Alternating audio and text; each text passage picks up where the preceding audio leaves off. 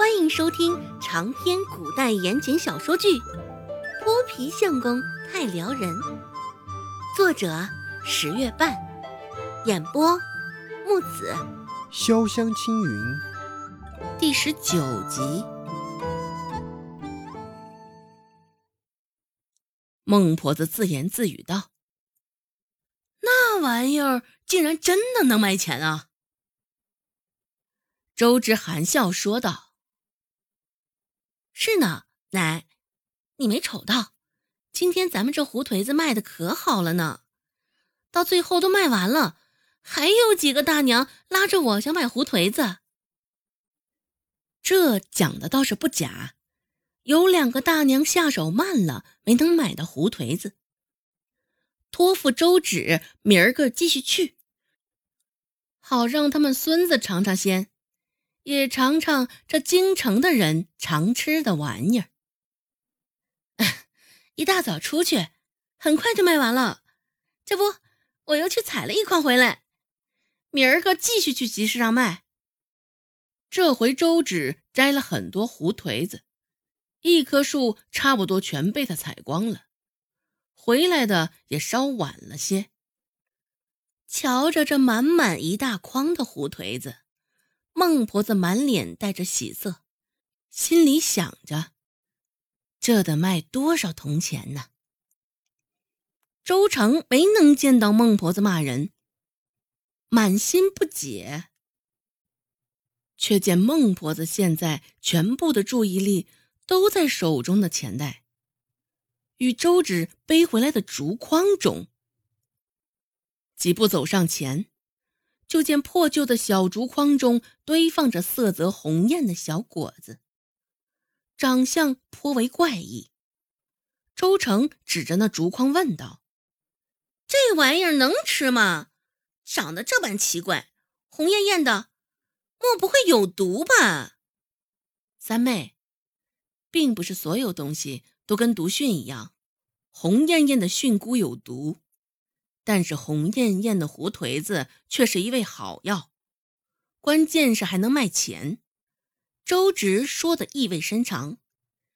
前半句话，周直是说给周成听的，原主被他用一颗毒蕈夺了性命，他也想看看这周成会有什么反应。而后半句，周芷则是说给孟婆子听的，在钱的份上。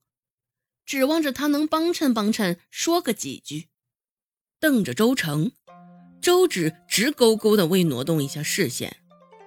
只是眼前的小丫头比他想的更狠。周成也仅仅只是听得“毒训”二字时，脸稍稍白了一下，但很快恢复了正常，从容淡定，仿若之前的种种与他无关。周成面色不动，心里其实早就犯了慌。听着周芷现在说的话，之前的事应该是都知道了吧？眨了眨眼睛，将心慌掩盖。周成装傻道：“奶，二姐这话说的是什么意思呀？”孟婆子白了周成一眼，说道：“哎，你懂什么？没见识的死丫头！”这东西不仅好吃，买的人还挺多呢。没捞着好，也没看着细，现在反而被这一顿怼。周成扁了扁嘴，哼了一声，就转身进了厨房。因为周芷挣得了铜钱，孟婆子心里高兴，见他一直盯着桌上的两个煮鸡蛋，难得大发慈悲的。掰了一小块鸡蛋蛋白，放在周芷的碗中。周芷微一沉默，还是努力挤出了个笑脸，乖巧的说道：“谢谢奶。”不得不说，孟婆子真的是抠搜的厉害。这么点蛋白，可能连塞牙缝都不够呢。不过周芷也注意到，刚刚孟婆子的那双手，手心手背灰不溜秋。带着的泥估计是下了田做完农活后没洗手。除此之外，只是除此之外，还有一层厚厚的陈年老垢，指甲盖泛着浑浊的黑黄色，指甲缝里黑乎乎的泥。尽管那双手是多么让人作呕，只是到了最后，周芷还是做了一件他自己都没想过的事儿。到最后，他还是吃下了那口仅够塞牙缝的蛋白。没办法，太久没有尝到荤腥，终于是饥不择食了。红艳艳的胡颓子，在孟婆子眼中，活脱脱的就是闪了光的小金子。一双三角眼紧紧地盯着，愣是不让人靠近触碰，更是不让人尝一颗胡颓子。周芷默默地看了眼旁边的竹筐，不知道明天能攒下多少钱。好想吃肉啊！地里的农活干得差不多了，周兴也得以被孟婆子放行。刚到山上。落他们一段距离的周成就小跑着上前与王小花他们为伍。之前周成至少还会与周兴说上一说，现在压根儿不把他放在眼里了。周兴看着周成与王小花那般欢快的表情，隐有不快。不过想到上回说了两句周成遇到金豆子的模样，也无奈的很。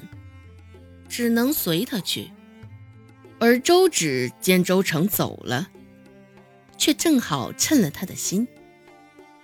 大姐，你你知道顾寒生吗？想到在集市上听到的这个名字，周芷兴致勃勃地问着。这个名字，周兴也是知道的。周兴蹙着眉头，对周芷点了点头，说道。略有了解，听说是松安村顾家的小儿子。本集播讲完毕，感谢您的收听。感兴趣别忘了加个关注，我在下集等你哦。